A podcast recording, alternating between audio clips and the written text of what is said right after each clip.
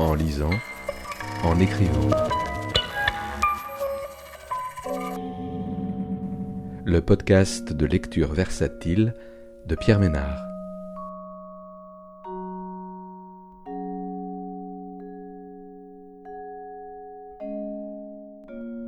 Aujourd'hui, Là d'où je viens a disparu de Guillaume Poix, paru aux éditions Verticales en 2020.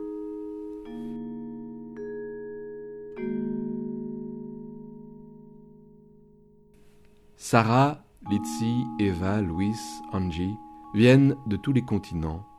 Ils ont en commun d'avoir voulu un jour quitter leur pays pour fuir l'extrême pauvreté, la menace et la pression des gangs ou la privation de liberté, en abandonnant leur famille pour une vie meilleure.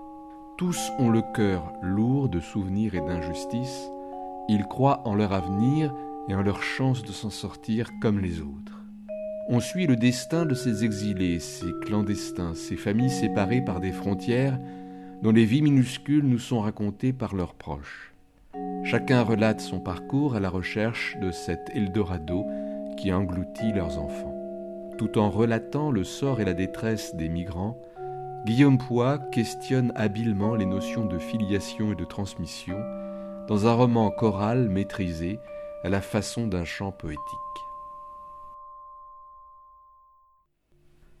Pascal, Lyon, France.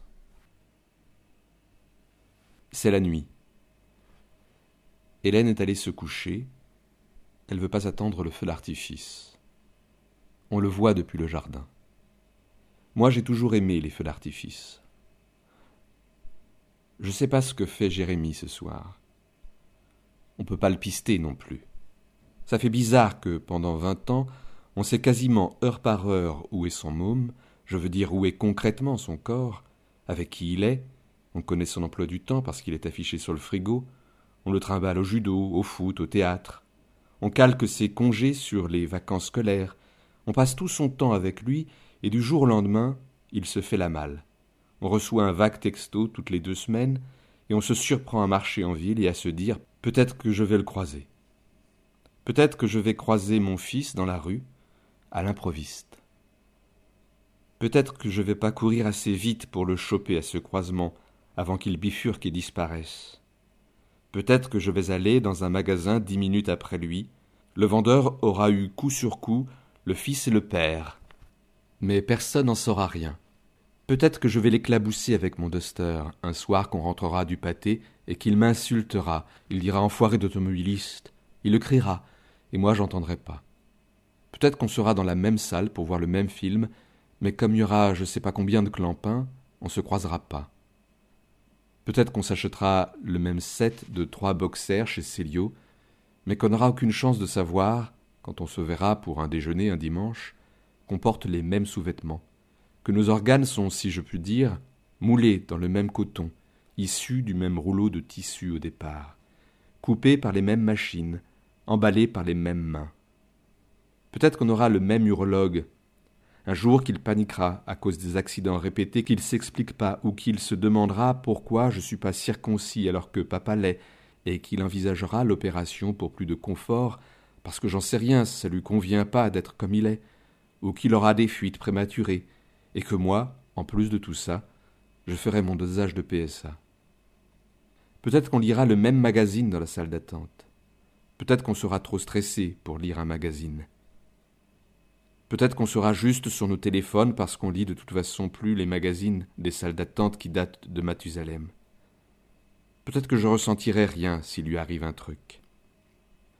Peut-être que s'il se fait renverser par un scooter, qu'il glisse sous un camion, qu'il est au mauvais endroit au mauvais moment, je le sentirai pas dans mon cœur ou dans mon ventre, que j'aurai aucune intuition, que ça me viendra pas à l'esprit que je serais en train de faire un truc naze type tondre la pelouse, récurer les chiottes, repeindre un volet, boire un café au PMU, faire visiter un deux pièces miteux près de la gare, pisser sur une aire d'autoroute, sortir une poubelle ou me branler, peut-être que je recevrais aucun signe. Peut-être que je me ferais laminer par un coup de fil des flics, de l'hosto, d'Hélène. Peut-être que j'en saurais rien si son cœur s'arrête, alors que c'est en partie moi qui ai fait qu'il a commencé à battre. Peut-être que j'en saurai rien quand il sera déjà froid depuis quelques heures, et que de mon côté je me rendrai même pas compte que je suis vivant. J'écoute des haricots verts du Kenya en écoutant rire et chansons. Les canulars de la fesse, c'est ce que je préfère. Celui-là, je le connais, c'est une rediffusion.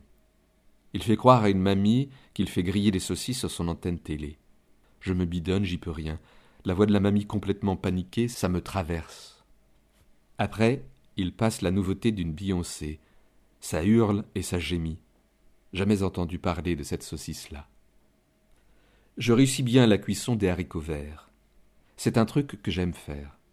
On s'est toujours bien réparti les corvées avec Hélène. Les légumes, ça repose.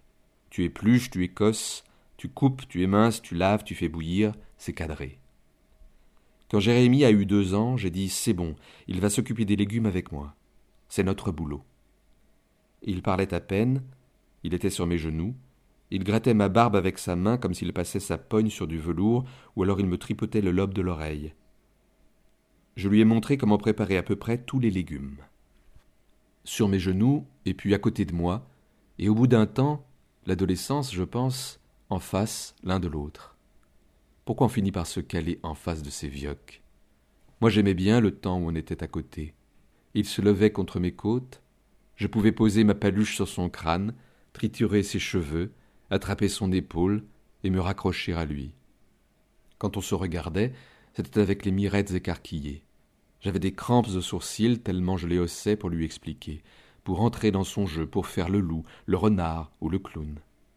Après, quand il s'est assis en face, on était absorbé par la chose à faire, on était gêné à l'idée que nos bigles allaient se rencontrer, ou alors, si on se ziotait, c'était pour se défier, parce qu'il y avait un lézard, un désaccord, un truc à négocier, une peine cachée quelque part, on en avait gros sur le marron, on profitait d'un temps que l'autre était absorbé pour l'observer en loose dé.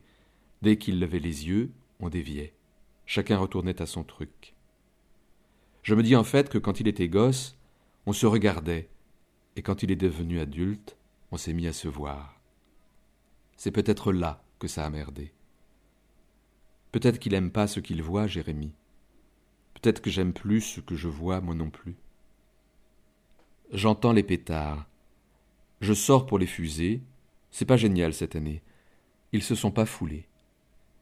Quand je reviens, la radio crache un balavoine, et puis ils interrompent le flux des chansons qu'ils sont censés passer sans causer, pour justement causer.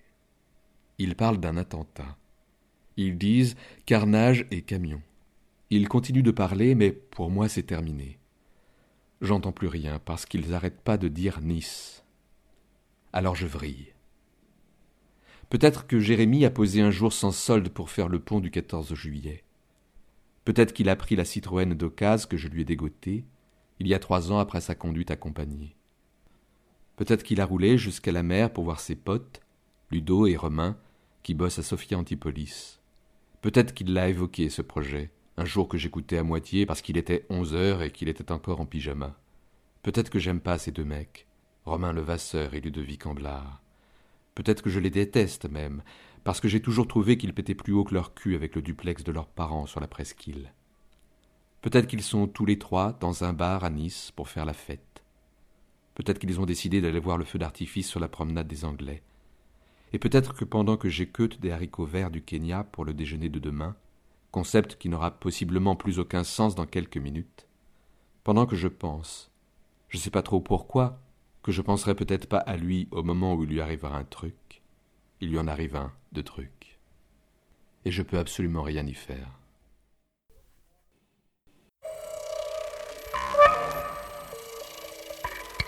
en lisant, en écrivant. Le podcast de lecture versatile de Pierre Ménard.